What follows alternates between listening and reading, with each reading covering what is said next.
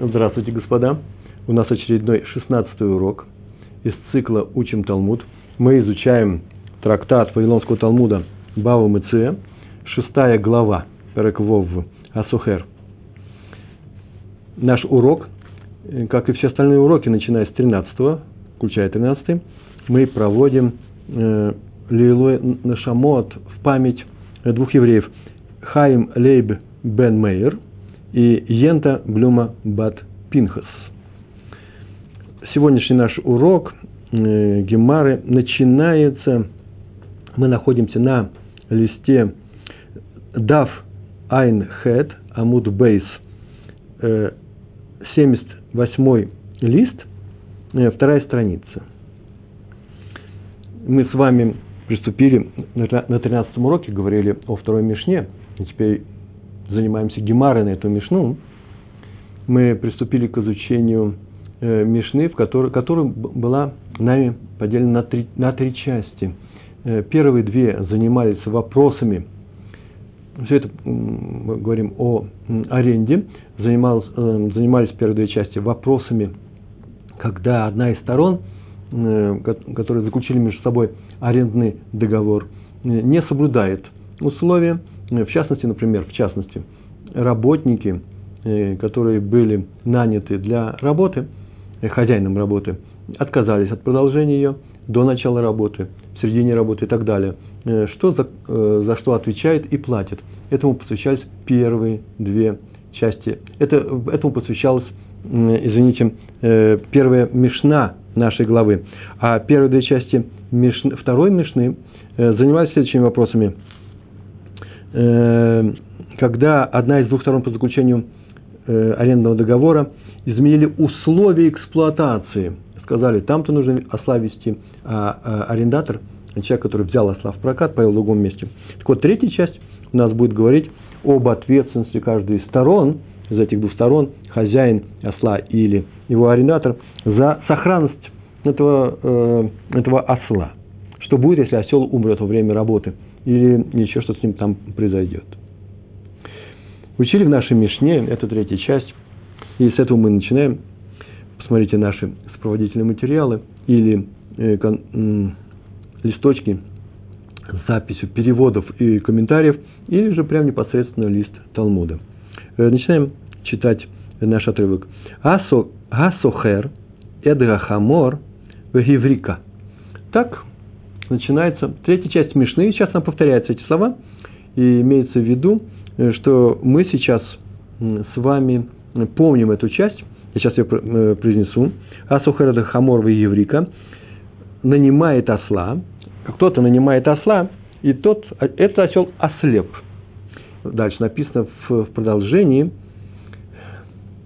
если идти по этой ссылке, в самой Мишне, осел или ослеп, или его реквизировали царские слуги, они имеют такое право в стране, э, в этом случае, если нанявший требует от хозяина, он говорит, что смотри, осел у нас ослеп, или его забрали у нас царские слуги, я в этом не виноват, то есть он требует, чтобы ему дали нового осла по договору, хозяин может сказать ему, твой осел перед тобой, шельхали фанеха, то есть он не обязан давать ему другого осла. Э, дальше, мы сейчас этим будем заниматься, а дальше там в продолжении написано. Но если осел умер или покалечился, например, сломал себе ногу, то он обязан предоставить арендатору нового осла, другого осла. Итак, начинаем наш текст. Асухарада хамор вегеврика. Так начинается наша, э, отрывок нашей Мишны. Май вегеврика. Что это такое еврика? Что означает слово еврика? Э, ослепло мы переводим. Да?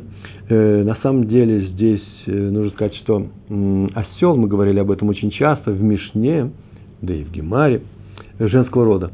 Несмотря на то, что хамор вообще должен быть мужского, поэтому еврика ослепла, ослица ослепла. Май у еврика. Что это такое? Что еврика? Что имеется в виду под словом еврика?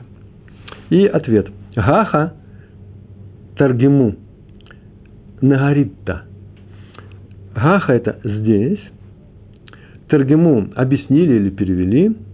Но горита – это на горита – это арамейское слово еврика, ослепла. э, тут комментаторы говорят о том, что она не ослепла совсем, ослица это. Почему? Потому что если она ослепла, она уже не может работать, и тогда это случай как в продолжении. Умер осел, или покалечил, покалечил себя настолько, что не может продолжать, Иткалкель, э, продолжать работу. И поэтому, если совсем ослеп осел, его тоже с ним ничего нельзя сделать. Поэтому здесь говорится, еврика, частично ослепла. Ну, например, комментаторы пишут, появилось некоторое пятно на зрачке.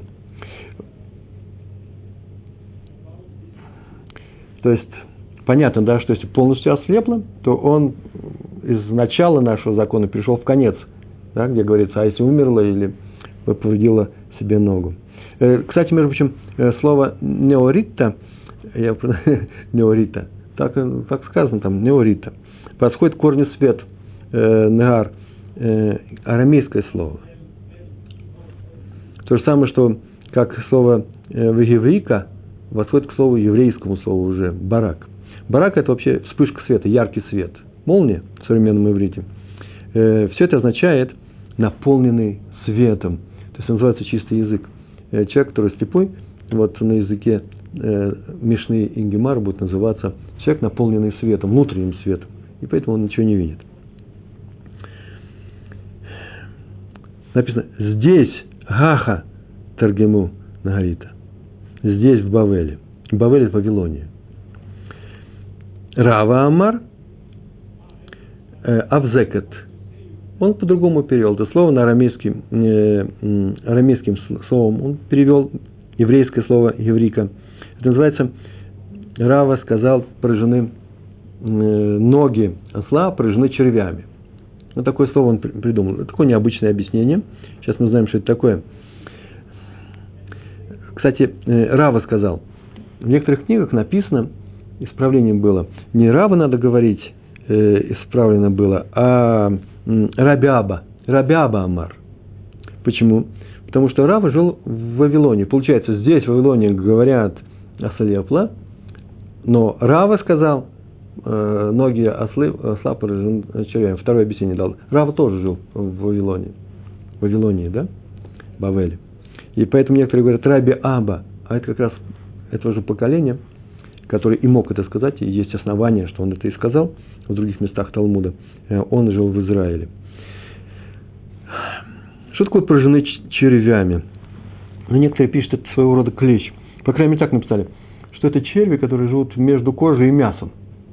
Но это понятно, что это клещ, ну, типа чесоточных, э, которые э, страшно раздражают животное, оно не может работать, ему тяжело. И поэтому можно сказать о частичной потере трудоспособности этим ослом. Между прочим, это очень важно. Запомнили правило, да, частичная работа, потеря, частичная потеря работоспособности приводит к тому, что теперь не обязан хозяину дать нового осла работы, и хотя бы так. Вот если полностью осел не может работать, то он обязан поставить осла но, э, другого, нового. И, кстати, отмечено, что все эти неприятности, э, осел, ослеп, у осла появились какие-то неприятные вещи на ногах, ему трудно идти, которые раздражают его, он не может работать. И это все проявилось в первый раз уже после того, когда дали в аренду. Если это было до сдачи аренды, просто хозяин об этом умолчал, предположим, то он, вне всякого сомнения, обязан дать э, нового осла сразу же. Итак, Рава Амар э, Авзекет. Повторяем, если он частично потерял э, э, трудоспособность, это еще не обязывает э, хозяина дать ему нового осла, потому что этого можно еще эксплуатировать. А вот, между прочим, там так было написано, что если осел ослеп, там продолжение было, если он ослеп, его реквизировали, то что? Тогда, как здесь было сказано, нанимает осла, он ослеп, его реквизировали, это частичная потеря, да? Ну, не обязан представлять нового осла. А если он умер или покалечил ноги, то обязан. А что, как, какая частичность потери способности, работоспособности, если его э, взяли царские слуги? Ну, хотя бы э, потеря именно частичная, потому что в, по времени они забрали на некоторое время, потом вернут. И поэтому ты теряешь именно э, только свои часы, не больше, не меньше. Речь идет о каблане. Каблан – это человек, который выполняет работу, например, свою работу, или по найму э, сдельную. И поэтому для него не важны часы. Если у него отобрали осла для перевозки, ему нужно перевести некоторые грузы, не сказано было, э, что это работа почасовая, он не по часам работает, то тогда э, он ну, теряет на том, что его отняли, пришли царские слуги, отняли у него осла, через 4 часа вернули. А если он работает по часам, то вне всякого сомнения, таков закон э, еврейский, э, хозяин осла, тот, кто дает его в аренду, обязан э, ему дать нового осла, или, по крайней мере, не берет деньги за аренду этих часов. Итак, у нас было сказано о том, что с ним что-то произошло, в частности, с ногами, какие-то клещи, черви. В некоторых текстах написано, что здесь не что иное, как моль, которая раздражает его и находится э, в шерсти ног и, и кусает его. Я бы сказал, может быть, даже и блохи. То есть нечто, какие-то насекомые, которые у него на ногах. Интересно, что сейчас Гемара отвлекается и приводит историю э, на тему поражения э, червями ног. Э, не ног, а просто на тему поражения червями. Что такое такие черви? Э, она совершенно вещь не связана с арендой, но это очень характерно для Талмуда, который очень часто отвлекается на такого рода истории. Всего э, несколько строчек. Как только сказали, что Рава сказал, что тут дело все в червях, рассказ, рассказывается история. Гагу дамар легу. Некто, который, история, Гагу всегда это... Случилась история с одним человеком. Гагу это вот такой-то. Д, что? Который Амар Легу сказал им. Поскольку эта история передавалась в устной истории из поколения в поколение до своей записи, то здесь не написано лишних слов, и поэтому комментарий на, э, на эту историю, о чем здесь говорится, получится от учителей. И всегда они были или записаны, контрас назывался, специальные листочки, которые записывали в каждой ешиве, может быть, большой ученый. Вообще ученик мог записывать эти истории более подробно. Сама история сказана очень лапидарно, очень мало слов. Э, Дамар Легу, им. Кому им? И вот комментарий рассказ говорит о том, что царским прислужникам или Э, большим министром, который заведует, э, например, оцар, как называется, сокровищницей э, данного царя, или гардеробами и так далее. Там, где лежат дорогие вещи. Агу Дамарлегу. Он сказал этим царским прислужникам высокого калибра, которые принимали решения э, такие непростые. Авзекат б милта демалка. Авзекат б милта демалка. Это называется поражено червями Бемилта. Черви поразили Бемилта. Милта – это вообще вещь. Дымалка, принадлежащая царю. То есть нечто царское поражено червями. Э, рассказ, э, нужно так рассказать, что царское имущество, в частности, в, частном, в данном случае одежда, поражена червями, ну, молью. Что еще может поразить одежду? Амру лей, бымай, сказали ему, то есть спросили его, что какой вид одежды был поражен? במאי. Что было именно поражено червями? בטלי כסף, או בטלי זהב. דהב, извините, на арамите, זין приходит в דלת. בטלי כסף, או בטלי דהב. Серебряная одежда или э, או בטלי דהב, или золотая, на иврите זהב. Имеется в виду, в комментарии написано, в данном случае – серебряная одежда – это не что иное, как одежда из льна, которая по, по цвету, его так красили специально самлен, самлен бесцветный, э, он был такой яркой краской, э, серебряные. Вот это и было, называлось льняные царские одежды, назывались серебряными, э, серебром. Или золотая, батлей дегав, здесь имеется в виду одежда из шерсти. По крайней мере, э, ее красили в красный царский цвет, пурпур – и это напоминало почему-то золото. Некоторые говорят, что за золото, оно должно быть, должно быть золото э, такого насыщенного желтого цвета. Но вот говорили, что дорогое золото, очень дорогое, большие пробы, они как раз имеют красный оттенок. Это то, что называется красным золотом. Итак, он сказал, что у вас в, в гардеробе царском завелась, завелась моль, и там уже идет э, какая часть одежды прожжена. И его спросили, вместо того, чтобы побежать сразу, да, узнать, в чем дело, его спросили, какая одежда, золотая, золотая или серебряная. И он их сразу понял, и что, что происходит дальше. Ике де Амры. Есть такие, которые говорят. А теперь два варианта рассказа. То есть вот нужно знать, что в Талмуде это очень частый э, прием, когда идет несколько вариантность. Э, не линейная, а именно э, в нескольких вариантах. Э, как в наше время, да, в компьютерных представлениях разных текстов, то всегда можно выбрать какой-то новый вариант. Вот так устроен Талмуд. Он так говорит. Есть два развития, два изложения э, развития этих событий. Одни говорят следующее. Ике де Амрей. Битлей Кесов Амар. Он сказал, он ответил, сказал, серебряная одежда. Она прожжена. Выкатлуга. И его казнили.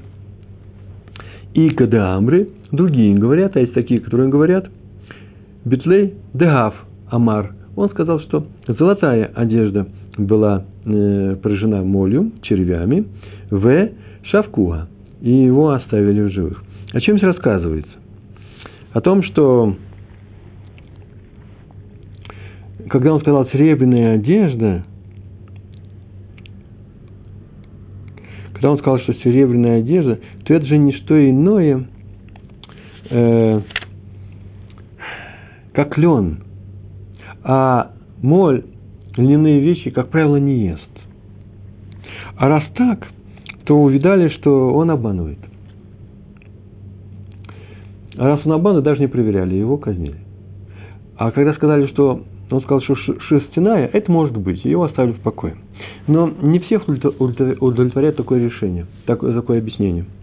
Есть э, э, такое объяснение всего этого – у царя вообще-то не льняные, не шерстяные одежды, самое главное его э, достояние, богатство, а шелковые. И в эти шелковые одежды, э, шелк, он очень такой мягкий, воздушный, вшивали металлические нити, причем металлические нити не простые, а серебряные, очень-очень тонкие серебряные нити, это называлось серебряная одежда, шелковая одежда с серебряными нитями, или золотые, чтобы было очень красиво. Мастера это умели делать. И когда такие нити были в этой одежде, то это уже металл.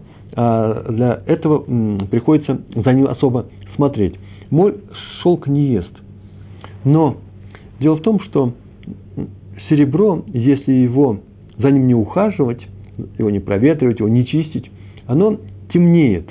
Это известно.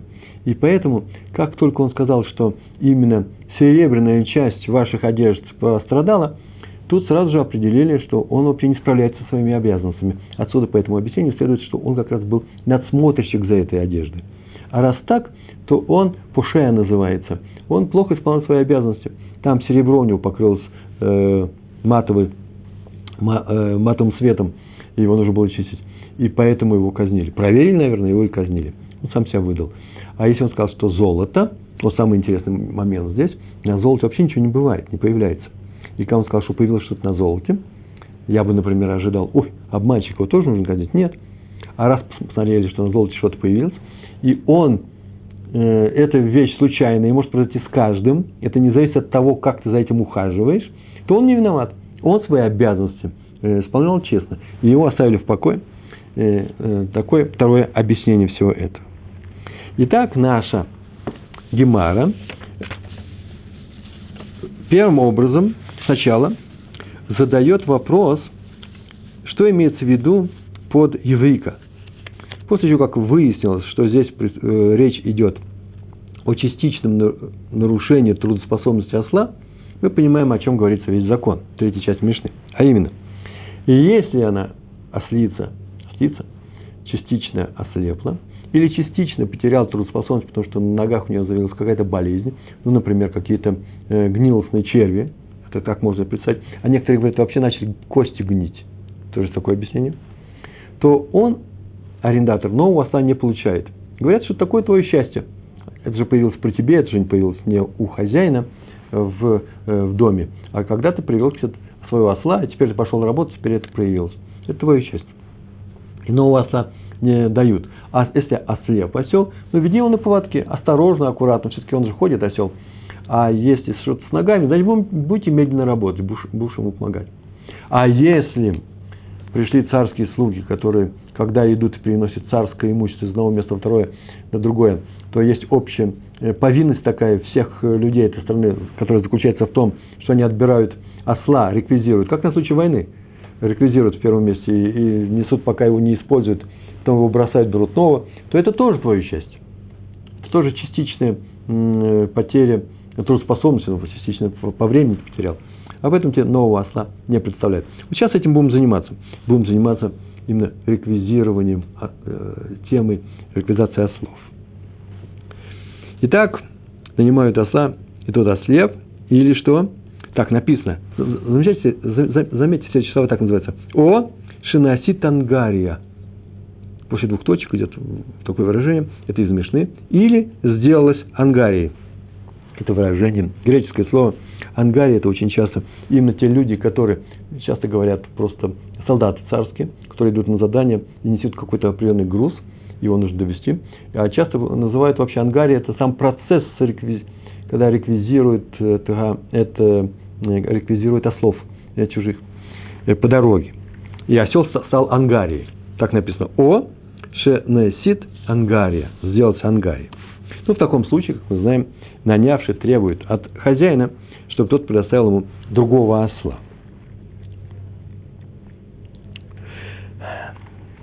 И в таком случае что там написано?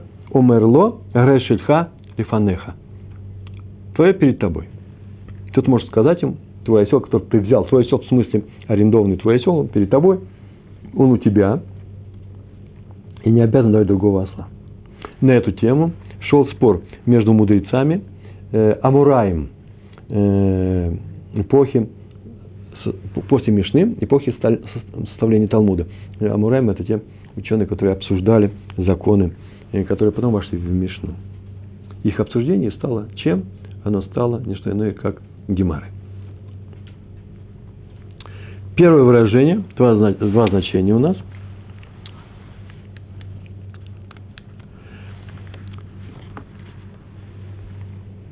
Два спора – между мудрецами и Амураем.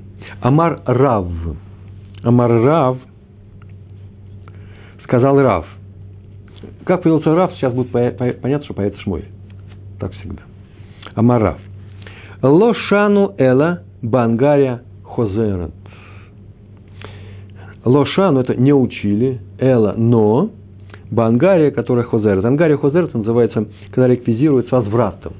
Мы учили нашу мешну, только о случае, когда забирают царские слуги осла с возвратом, потом возвращают. Это очень интересная конструкция, нужно ее знать. Э, лошану Эла. Мы уже об этом говорили, можно написать, но я сейчас хочу сказать. Если вы увидите предложение, в котором так написано, сейчас я не буду писать, просто как-нибудь запишу, которое состоит, состоит из двух частей. В середине здесь слово «эла», алиф, ламит, алиф. А в начале есть некоторые отрицания. Не то-то, то-то, но вот то-то. То нужно сделать таким образом. То отрицание переводится в, в позитив, убирается отрицание, и э, добавляется слово только, рак. Это, например, означает Анахну лоломдим эла гмара. Анахну мы, лоломдим не учим, эла но гмара, но гмару. Это означает анахну ломдим рак гмара. Вы знаете, что я сейчас сделал? Анахну лоломдим, эла гмара. Анахну ломдим, рак гмара. Тут так написано. Ло шану, эла бангария хозерат. Это означает, что в нашей Мишне мы учили только случай с, э, с, с когда реквизируют э, с возвратом. Они забирают, но потом возвращают. Такое указание царя. Как все это происходило? Они его забирали на время, которое им требуется, а потом его возвращали. Поэтому арендатор остается время на что? Время на завершение своей работы.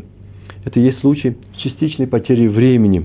И в таком случае он, э, как и со слепотой, с частичной, с частичной слепотой, также с червями, э, в этом случае не дают нового осла.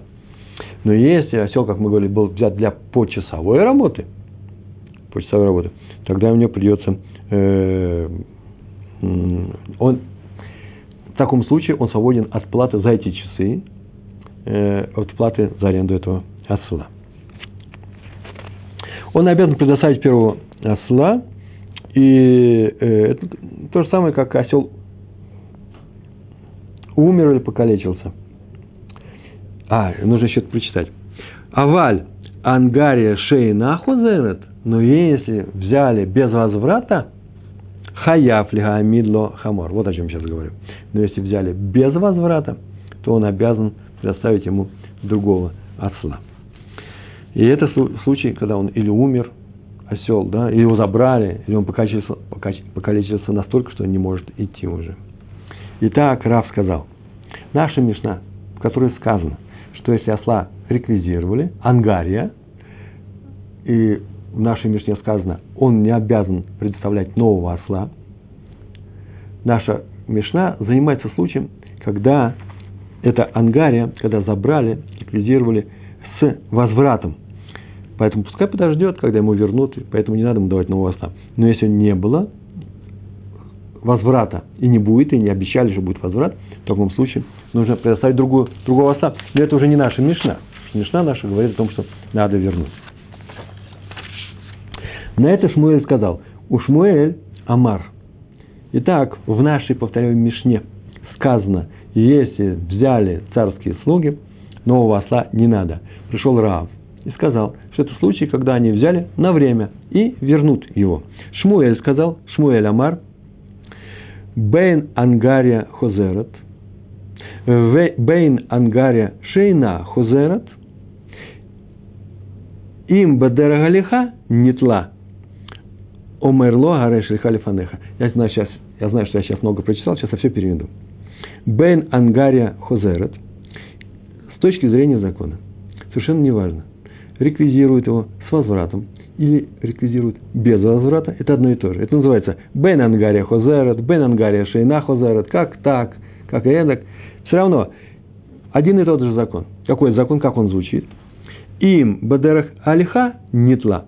И если бадера алиха, если по дороге взята, бадерах алиха по дороге взята, нитла, собрали его царские слуги, то он умерло, гареш, э, а, говорит ему, Арейши халифанеха, не дам тебе нового осла, а говорит он ему, вот твое перед тобой. То есть хозяин не обязан предоставлять ему другого осла. Так сказал Шмуэль. Рав сказал, если забрали с возвратом, не обязан. Если сказали без возврата забирают, забрали без возврата, обязан дать нового осла. Шмуэль сказал, в том и в другом случае одно и то же он не обязан ему давать. И если забрали его Бадер Алиха. Что такое Бадер э, э, Алиха? По дороге. Взяли его по дороге. Что все это означает? Еще продолжение, давайте скажем продолжение. ואם לאו בדרך הלי, э, э, הליכתה. А если взяли не по дороге, не по дороге, не тла, не по дороге ее забрали, חייב להעמיד לו חמור – обязан он ему, להעמיד, дать, поставить לו ему חמור, нового осла. Не что иное. Здесь очень интересное место, как все это объясняется. Значит, следующим образом объясняется. Есть два объяснения. Есть Раши и Тософот. Они совершенно разные. На удивление разные, что здесь у нас сейчас происходит. Мы сейчас рассказывали по Раши. А именно, идут царские слуги и несут какой-то груз на каком-то осле. Осел явно не их. Они подходят, к твоему ослу, забирают его, царские слуги.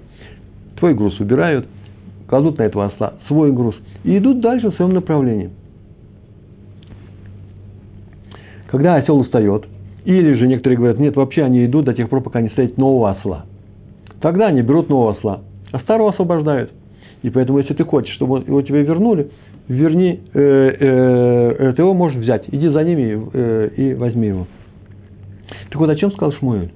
Шмуэль сказал очень простую вещь. Если они пошли в твоем направлении, тебе все равно туда нужно идти, то иди за ними. Они тебе его вернут. Вот если они пошли не в твоем направлении, лобадера галиха, вот тогда, конечно, ты совсем в другую сторону идешь, тогда тебе хозяин оса должен предоставить нового оса по договору, который вы с ним заключили. Каким-то образом я делается, это я не знаю, я, у меня есть много предположений, если он уже в пути находится, как он вернется к хозяину, или хозяин рядом с ним идет, вполне возможно, и очень часто это было, и мы уже говорим об этом, говорили об этом, что погонщик осла и есть погонщик осла. Тот, кто нанимает осла, это хозяин груза, он нанимает осла с погонщиком, мы как-то говорили об этом, и он идет рядом с, э, с ослом, он за ним ухаживает, он его ведет, кормит, если это в далекий путь они идут. Мы уже говорили об этом в первых, на первых уроках, были такие случаи. Э, так или иначе, если он идет в твоем направлении, так это твой такой мозаль. Какой твой мозаль? Э, э, ты его получишь в конце, они тебе вернут. Это не важно, вернут, не вернут, ты его так получишь. Если идут не в твоем направлении, то что? То тогда тебе нужно предоставить нового осла. Раши пишет еще глубже, сейчас пока рассказали по Раши, но Раши еще и добавляет. Если арендатору было с ним не по пути, с этими слугами царя, владелец, а, владелец осла должен поставить ему нового, э, нового. А если было по пути, то владелец так может сказать такую фразу. Я ее выписал. Нам обоим с тобой не повезло. Называется мозаль. Э, можете говорить судьба, можете говорить э, э звезда, э, мне тут подсказывают счастье. Таково твое счастье, которое на тебя упало. Ну, счастье в кавычках.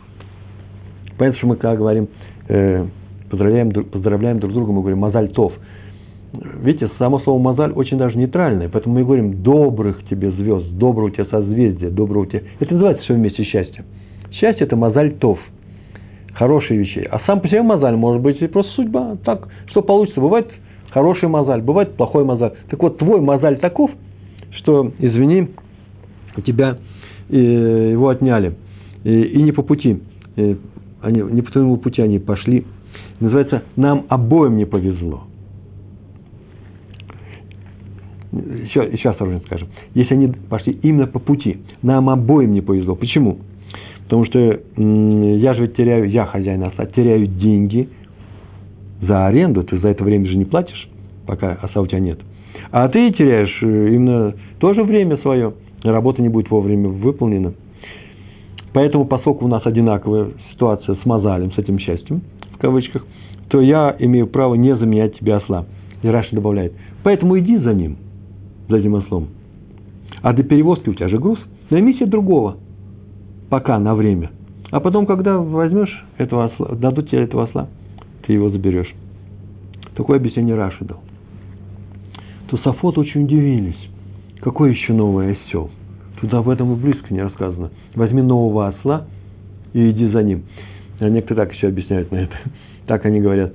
Если уж ты взял нового осла, то зачем тебе нужен тогда старый? Его отняли, отняли, мозаль хозяина. Поэтому они это объяснение полностью отвергают и дают нам совсем другое объяснение. Когда мы говорили о том, Бедерах Алиха, Бадаргалиха по дороге, по дороге его взяли, то это означает впрямую, где его взяли, этого осла. На дороге или по домам шли они собирали. Оказывается, царские слуги могли ходить по домам и отнимали у людей ослов, прям заходили, где-то у вас ослиная конюшня, забрали осла и шли в другой город, там меняли ослов и так далее шли. Это одно. А второй случай, когда они ходили не по домам, а только на дороге – так вот, если у тебя взяли на дороге, это одно. Бадер Галиха. А если у тебя взяли не на дороге, когда он у тебя был дома, осел, совсем другое дело.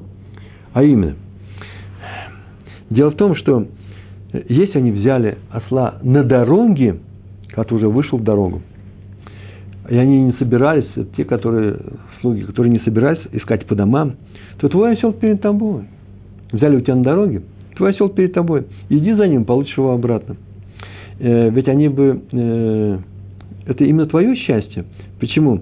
Потому что ты же его вывел, вывел на дорогу. У меня-то осел стоит в, э, дома. Они по домам не ходили. А вот если бы, и поэтому я тебе нового осла не представляю, а вот если бы они взяли не на дороге, а, например, у тебя дома, перед тем, как ты пошел, вышел в дорогу, то обязан дать другого, на самом деле, по Тософот. Почему? Потому что дома они могли взять и у меня, и у тебя, и у хозяина, и у арендатора. У нас общий мозаль, поэтому ты здесь ни при чем. А раз ты здесь ни при чем, я тебе представляю, что э, обязан дать другого. Такое объяснение э, нашей, э, нашей, нашей гемары. Дальше мы, ну, я еще буду говорить и о, о Шмуэле и Рав. Сейчас, на этой части мы сейчас заканчиваем, сейчас мне несколько минут еще осталось. Вот э, пять, чуть больше минут. Я вам сейчас расскажу э, резюме все, все наши э, мешны, все наши гемары.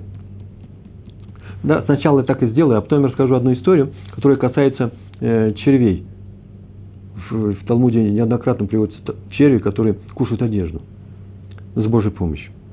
Итак, я сейчас перехожу к закрепить нужный материал.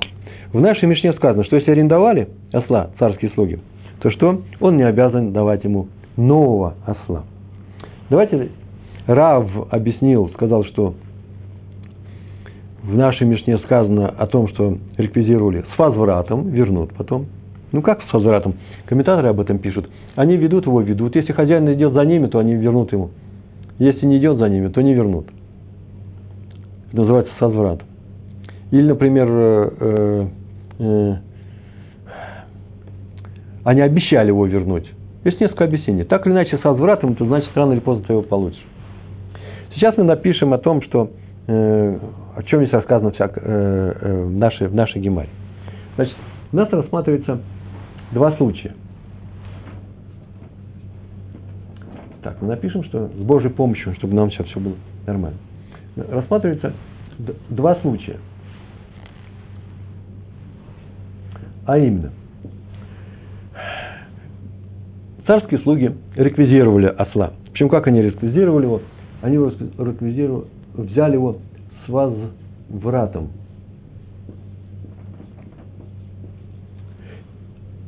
наш случай.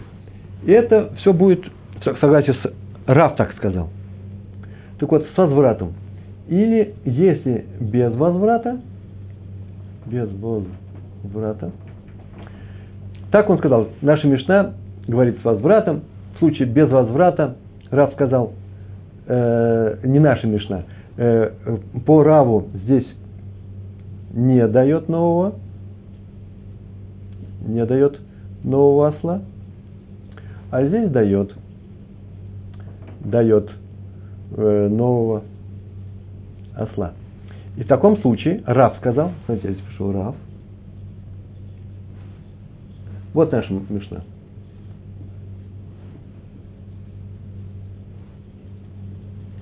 Если наша Мишна говорит о том, что в этом случае не дает нового осла, то в другой случае без возврата дает. Шмуэль сказал, что делить тоже не так. А делить нужно совсем по-другому. А, а, а именно, взяли его на дороге, на дороге, или не на дороге. По, согласно, согласно Раши, это значит, прям шли, только, только на дороге и брали. Согласно Тософот, они брали на дороге, но не в домах. А согласно Раши, на дороге в ту, и шли в ту сторону, в которую нужно идти тебе. Или не на дороге. То есть шли они совсем в другую сторону. Да? Сейчас мы не будем сейчас делать эти разграничения, но главное, что э, Шмуэль сказал, э, что не, не нужно давать нового осла, вот эта мешна, вот о каком случае рассказано. Тут у меня такая стрелочка не дает нового осла по Шмуэлю. Так вот, возьмем сейчас и напишем. Здесь не обязан давать, не обязан, называется, не дает нового осла, и по Шмуэлю, и по Раву. Если с возвратом, или взяли на дороге, не обязан. Если взяли осла, осла взяли без возврата, без возврата, то обязан дать. В каком случае? Вот здесь я напишу, смотрите, обязан. И для Шмуэля, и для Рава. Это очень важно. Почему? Потому что Рав говорит, что если не на дороге, то обязан. А Рав говорит, если без возврата. Поэтому, если взяли без возврата и не на дороге, то обязан дать. Обязан. А вот в этих случаях, когда э, половину на половину, э, у них расхождение есть. А именно, если взяли с возвратом, то по Раву не обязан, так мы напишем, Раву не обязан. А Шмуэль, поскольку не на дороге, говорит, обязан. Или же, если Рав для Рава, который сказал без возврата, без возврата всегда обязан.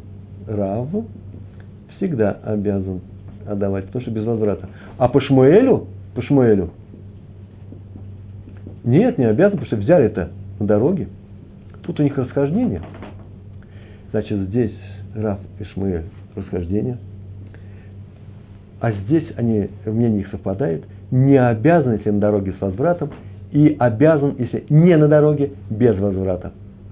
Шмуэля, Мишна идет по первой строчке, а у из этих четырех, э, э, четырех позиций по первому столбцу. Это, это, э, эта таблица нам еще пригодится. Я ее вообще держу в голове, она очень простая. Так часто устроены все споры, которые касаются расхождения между Амураем по трактовке Э, той Мишны или той Барата, которые, которые они обсуждают, которые, э, которые не изучают. А сейчас, как я и обещал, прям несколько слов, просто как подарок для завершения наш, нашего урока э, на тему червей. Как у нас здесь было сказано, что некто, один человек пришел и сказал, моль поразила царскую одежду. Спросили его, серебряную или золотую? Он сказал серебряную, по одному из вариантов. А, серебряную, его казнили. Э, по другому варианту, золотую. Золотую это значит шерсть, на самом деле, э, э, да, льняная, серебряная. А, он сказал золотую. А шерсть едят, и он сказал правду, а лен не едят, он обманщик. По второму варианту, это было связано с золотом и серебром, и казнили его именно за то, что он пренебрегал своими обязанностями, называется пуше, и серебряные части одежды не чистил, и когда выяснили, что она, она, они прижены, э, его наказали. А золотые части э, чистить и не чистить э, ни, к чему, ни к чему это не приведет, и поэтому он был не виноват в том, что случилось такое несчастье, золото вдруг потускнело. Кто об этом был, когда ему слышал. Такая же еще история есть, написана в Брахот. Не такая, примерно такая в Брахот, 56, 56 лист. Там было написано, рассказ, рассказывается история про человека, которого звали Баредия. Бар-Эдия. Он, оказывается, умел э, рассказ, разгадывать сны. И все, что он рассказывал всегда, э, все это сбывалось. Вообще в том месте на Брахоте говорится о снах. Э, очень интересное место. И к нему обращались э, известные раввины, Рав, э, а, э, Рава и Абая.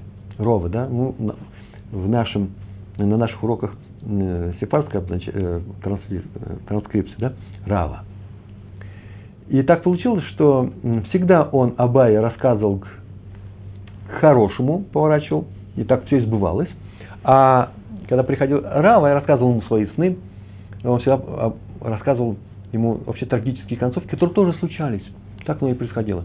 Потом выяснилось, что, оказывается, Абай платил ему, а Рава не платил. И когда он понял, что все это дело делается из-за денег, он ему заплатил однажды. И таки он ему сказал хорошую вещь, э, ну тоже относительно хорошую. Поплывешь на корабле, и ты один спасешься. Все будет удачно. И м, тогда, ой, там интересно было сказано, поскольку они и плыли на корабле, то сам этот э, Баредия э, сказал, ой, все, он же спасется, а я на том же корабле. Нужно быстренько пока не, не, не случилось здесь ничего страшного, надо спасаться. И он э, на первой же остановке э, спешно эвакуировался с корабля, сошел с корабля, и нечаянно в спешке у него выронились его, э, выпали его документы из-под одежды. Люди от, достали эти документы, его ученые записки, там было написано, как отгадаешь сон, если ты первый отгадчик, так от, отгадчик, то так он сбудется. И, и тут э, Рава понял, что вот какой он обманщик, он вообще-то просто пользовался тем, что он первый первый человек, который разгадывает сон, э, всегда его удачно разгадает.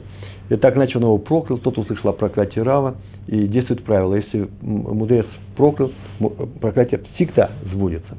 А есть второе правило. Если удалиться от мудрецов, то это называется галут, да? Если это уйти в галут, то начинается новая судьба, как мы сегодня говорили, новый мозаль начинается.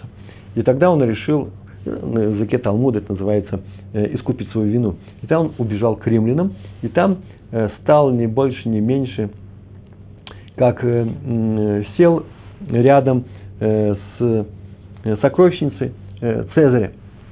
И вышел, он, наверное, зарабатывал на жизнь разгадками снов, к нему вышел человек, который охранял все это, и сказал, что приснился сон, игла ему вошла в палец, он сказал, дай мне один ЗУЗ, я тебе разгадаю. Тот ему не дал. ЗУЗ – большие деньги.